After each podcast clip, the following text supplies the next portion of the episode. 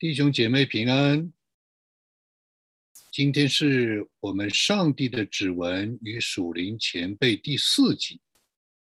今天我们来分享一个前辈，他的名字叫许其珍。我们刚刚制作的一集，也就是跟愚公校长一起来制作的信仰文化社会。这一集中讲到，基督徒的品格是在火炉里试炼出来的，那也是一种上帝指纹的这种的认识和学习。但我们在这样的老一辈的属灵前辈的这种的属灵见证、生命和教导的里面，因为他们在我本人生命当中所留下来的影响，它也是指纹。就像保罗在加拉太书里面讲到，基督活化在你的面前，就是像一个这种活泼的、生动的这种的图画在你里面一样。所以，我自己也觉得很稀奇，就是这样的他们的影响，在我的每一天的思想情怀。回忆、呃，生活、动作、存留，都有他们的影响。虽然我是非常的有限，学习的非常的有限，也是我们呃弟兄姊妹，我们的一些的同工领袖提出来关于传承这件事情，才引起了我的注意。那平时我都不想，我总觉得我是没有什么。呃，导师啊，也没有读过什么样的神学院呀，但是现在想想，这是多么的宝贵，也是非常的奇妙，我简直不敢相信，在我里面的这种的给我的啊影响，给我的祝福有这么大。许继珍弟兄在当时他的年纪并不老迈。所以呢，主内的弟兄姊妹并不称他为许老弟兄。我们呢，年轻人在当时都称他为许叔叔。大家如果看他的照片，他其实是非常年轻的。在单位里面，别人都称他为许高工，因为他是高级工程师、学部委员。他的事业工作都十分的有建树。他曾经担任过很多届的。武汉政协常委、全国政协委员，他是无党无党派人士，也是武汉光谷的第一个提出来的这样一个呃所谓的光谷第一人。当我在武汉念大学的时候，也记不起了，但是是经人介绍，我们就认识了许弟兄，我们称之为许叔叔，和他的妻子。也就是在同济医学院做教授的于阿姨，我们固定的是每隔一周去他们家一次。当时每次固定去的青年学生大概有十个人左右，当然有的时候会多，有的时候会少，大部分都是基督徒的后代。有的时候我们也带一些的同学、朋友啊、慕道友去见，啊，也去见他们。现在回想起来，每次去了，大概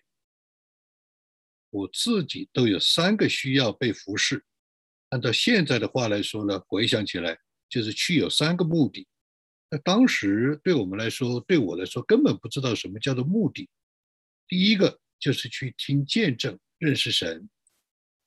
许弟兄的见证非常的震撼，可以说，当像我这样一个从文革出来的人。什么东西呃都不知道，什么信仰都没有，他的见证可以说就是对我来说就是天塌下来了，或者是呃平地惊雷呀，可以是这样讲。他的每一个见证对我来说都是把天地拉近了，把神人拉近了，让我觉得这个信仰是可信，让我觉得是要信。让我觉得我自己就是相信。那第二个目的呢，就是感受到啊，年轻弟兄姊妹在一起，青春的美好，信仰的无限，阳光的啊生命是多么的纯真，在别的地方是看不见的。直到今天啊，我都还是闭上眼睛，好像都能够啊一幕幕的回想起来啊，非常的怀念，也非常的感受到啊人生的啊这种的美好。第三个目的呢，就是每次聚会之后，于阿姨就是许弟兄的妻子，都要给我们烧一大桌非常美味的打牙祭的饭菜。那对于青年学生来说，怎么样家里做的饭菜都是打牙祭，都好吃的。但是于阿姨的手特别巧，她做的饭菜是不同一般的，非常非常的好吃啊。而且他也知道我们每个人个人的喜好，特别他知道我非常喜欢吃辣，啊，所以呢，每次我们来的时候都是带着满满的期待，离开的时候都是彼此依依的不舍，的印象记忆是太深刻了，历历在目，直到今天哈啊，这个是几十年之后都不敢相信啊，直到今天。都是非常浓郁的啊，这种的啊不能忘怀。所以呢，我们可以说，他们的家为我们年轻人预备、营造和提供了一个影响一生的属灵生态环境。其实现在回想起来，他对沃恩、沃利他们双胞胎的影响是巨大的。那我的岳父是非常有爱心、有博爱的。他们的家本身就是在文革期间就是一个开放的家，啊，在很多的农民啊，很多的这种病人都到他家里。那么他们一个移民香港以后，也是有很多的非洲留学生经过香港都住在他们家里。啊，他们的小妹妹就是跟一位非洲的宣教师结婚的，所以即便我的岳父家。在逼迫的时候，在啊艰苦的时候，都是开放的家庭。那但是这个许弟兄和于阿姨，他们对他们两位双胞胎的影响也是非常的巨大。他们对家的看重，对家教会，对人的爱心，直到今天可以看得出来啊。甚至有的时候，呃，我们谈起来，沃利自己都讲。啊，于阿姨对他的影响非常大，这是真的是不可思议的。当时许弟兄的见证，当然对我来说 是最重要的。他的见证都是他近期发生的，我们都可以看得见，而且是超自然、不可思议的，甚至宗教局。呃，公安局跟他谈话，问他的时候，觉得你这个许高公这么优秀，怎么会信这样一个宗教迷信呢？啊，我们经常、经常、经常听见许弟兄跟公安局的对对话，跟宗教局的对话，特别是公安局的对话，就是说我如果给你们讲下雨的故事，讲三天都讲不完，讲不完。那他每一次都会讲那个故事，就是他们当时在乡下去传福音的时候，是走到一个地方，到一个地方之前就下大雨，到了以后雨就停，离开以后雨又继续下。他讲三天三夜讲不完这种的见证，所以他讲的很多的见证，我们都可以看得到的。那加上他讲完见证以后，还有神的话的分享，他总是会引用一两句圣经上的话，同时给我们有某种的属灵的教导，就是原则怎么样看。再加上他是一个理工背景、科学背景的专业背景，所以有相当的神学训练和理性的说服力，这对我来说是非常非常大的。啊，这样的一个影响，什么影响呢？就解决了我在信仰的里面、观念的里面思想的里面那种的断层、那种的 gap、那种的矛盾，我们里面的宗教情怀、信仰的这种的追求和外面看见的社会人士啊，社会啊，和我们里面的人和和我们这个人和我们做的事。教会与社会、信仰与科学、真理常识、事业与侍奉、自然与超然，巨大的这种的断层、鸿沟、矛盾，在他身上全部都解决了。这也就是我最近讲的一篇道，叫做“过旷野的人”，就是很多的基督徒最大的苦恼、矛盾、断层、鸿沟之一。就是里面跟外面，人与事，教会与社会，信仰与科学，真理与常识，事业与侍奉，自然与超然，搞不清楚，捉襟见肘。在他没有，全部都是合一的、统一的。他讲了很多很多的见证，比方说我们在过去的讲道里面讲到过，他的研究所的那个。办公室里面差不多有十个人，有一次在玩大仙叠盘，就是每个人把自己的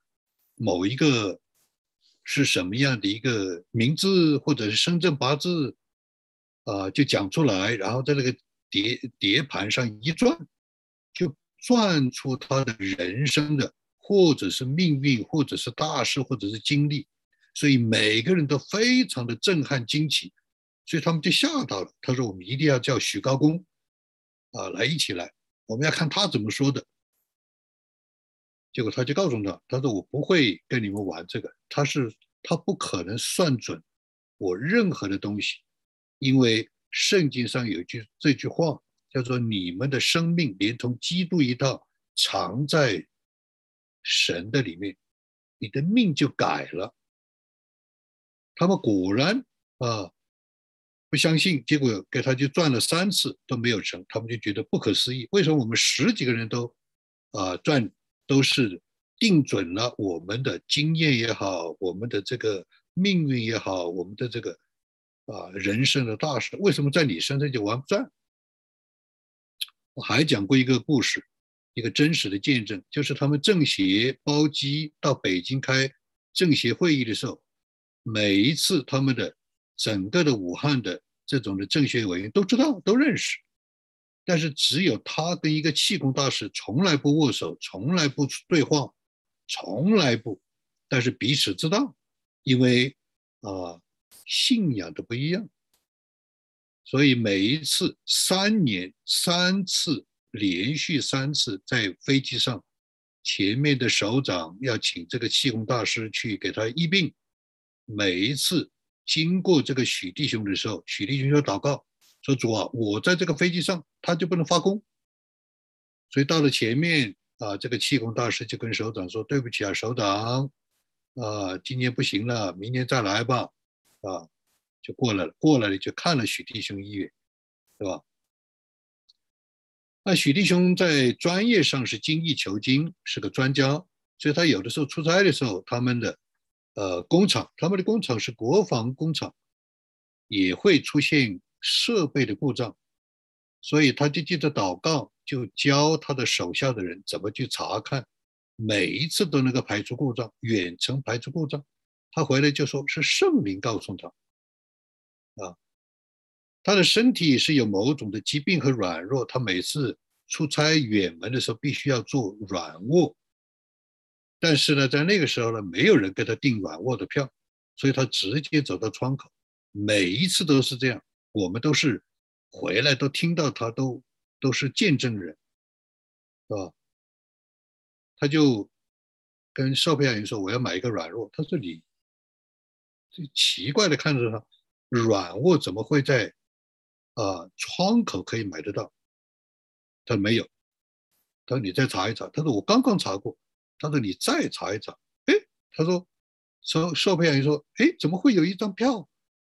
他说：“你的你的老板，你的后台到底是谁？你的后门在那个时候没有老板这个称呼，是说你的后门是谁？他就指着天上，他说我的后门非常大。这样的见证他已经做过几次，对吧？所以他的见证非常非常多。他还讲过一个他自己的弟弟，啊，有一个见证，就是在啊，好像是在下放的时候，啊，他们到一个农村，结果呢，发现一个农村的一个孩子死了，啊，得病死了，一个跳大仙的就在那里跳。这个他的弟弟呢是非常软弱，信仰当时信仰是逼迫嘛，就非常软弱，差一点就是放弃信仰。所以呢，他们就去围观在那个跳大仙的，那个跳大仙的跳到一半，突然停下来说：“我不跳了，你们中间有基督徒。”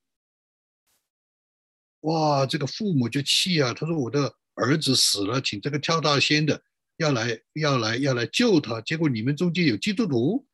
啊。”大概他们是在当时教会还比较兴旺的福建地区，对吧？就把这个人揪出来，这个人就是他的弟弟，他的弟弟几乎都不信了，他一下就醒过来，原来我们这位神是这么真的，我自己都不认神了，但是鬼都把我认出来了，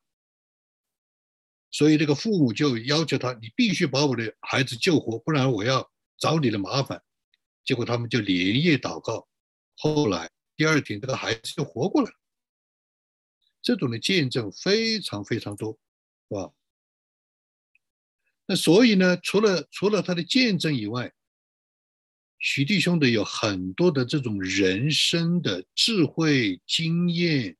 品格和他的气量、胸襟啊、眼界都是不可思议的。他不像我所。觉得的那种宗教的死胡同啊、刻板啊，那些的呃个隔绝人士啊等等，是吧？在他的身上可以看到自然、自由和自发，不拔骨死板，不强加仁义，不老好先生，不丧失立场，包括在宗教局、在公安局的面前谈话都不丧失立场，他不崇拜任何的个人，包括。啊，当时的宗教领袖像尼徒生，他都不崇拜，非常奇特的一个人。无形当中，他就教我们属灵的功课，例如说，不要控制人，永远手要松开，不要控制任何人，不要去定人的前途，灵觉要敏锐、敏锐，看见看不见的。他在逼迫、压力之下，跟公安局、宗教局的对话都是平心对话。他的眼界开阔，胸襟凛然，不卑不亢，真是一个啊，可以说人中哈人中之杰啊啊！所以当时我跟我自己的父母对比。无疑，在我的父母的家里是非常的刻板，当然他们是很敬钱，啊，当然也有很多的这个不能那个不许，啊，比方说不要买电扇，不要买洗衣机，这些都是世界的。举例来说，在我的家里，啊，在当时是非常的挣扎。但是许弟兄呢，比较重视、强调和鼓励人有做人的自由追求和。正当的属地的享受，这是非常难得的。那许弟兄也特别爱主内的家人，他无论他的出差是非常多的，所以但是呢，他无论出差到哪个地方，总要找各种的机会，尽一切的可能，不遗余力看望弟兄姊妹。每次出差回来。正当我们年轻人又在一起聚会的时候，他就会非常高兴，兴致勃勃地讲见到的人、见到的事多少，有什么样的见证，彼此什么样的鼓励，啊！现在想起来，这个就是故事，这个就是大故事，这个就是所谓的 narrative，这个就是所谓的话语权，这个呢就就是所谓的基督徒的见证的叙事。我们现在是有特别的名词。当时他们就是这样做的。后来呢，国内的宗教政策更加的开放，教会也有相当的发展和成长。我们也出国，在海外留学定居很久，但是我们每次回去看他的时候，我们总是会跟他有一起的聚集，感受到那一种的啊特别的亲情，他的爱心，那些的属灵的功课。现在回想起来，虽然在信仰上对我最大的影响是他的见证，因为建立了信仰的根基，但是其实现在回想起来，他们的生命、生活和人生的这一种的活出来的潜移默化的影响是非常非常大的。后来许弟兄有一次啊，就来到了新墨西哥州看我们。那一次呢，他也是可以说说出了他多年对我的观察，但是没有对我说出的心里话，也就是他对我的预言啊，他的预言是很准的。那个就是以赛亚书五十八五十八章十二节，那些出于你的人必修造久已荒废之处，你要建立拆毁累代的根基。你必称为补破口的和重修路径与人居住的。他当时说的时候，我就知道这是他给我的预言，但是我不懂。很多年之后，或许准确的说，就在疫情期间，我才明白，他这句话的预言其实也就是神所托付给我的使命。所以，非常的感谢神，对于许弟兄啊，对于。呃，他的妻子于姊妹，我们叫于阿姨，对我们的影响是非常之大，也是上帝在我们身上所留下来的他的工作见证制作的指纹。愿神祝福大家。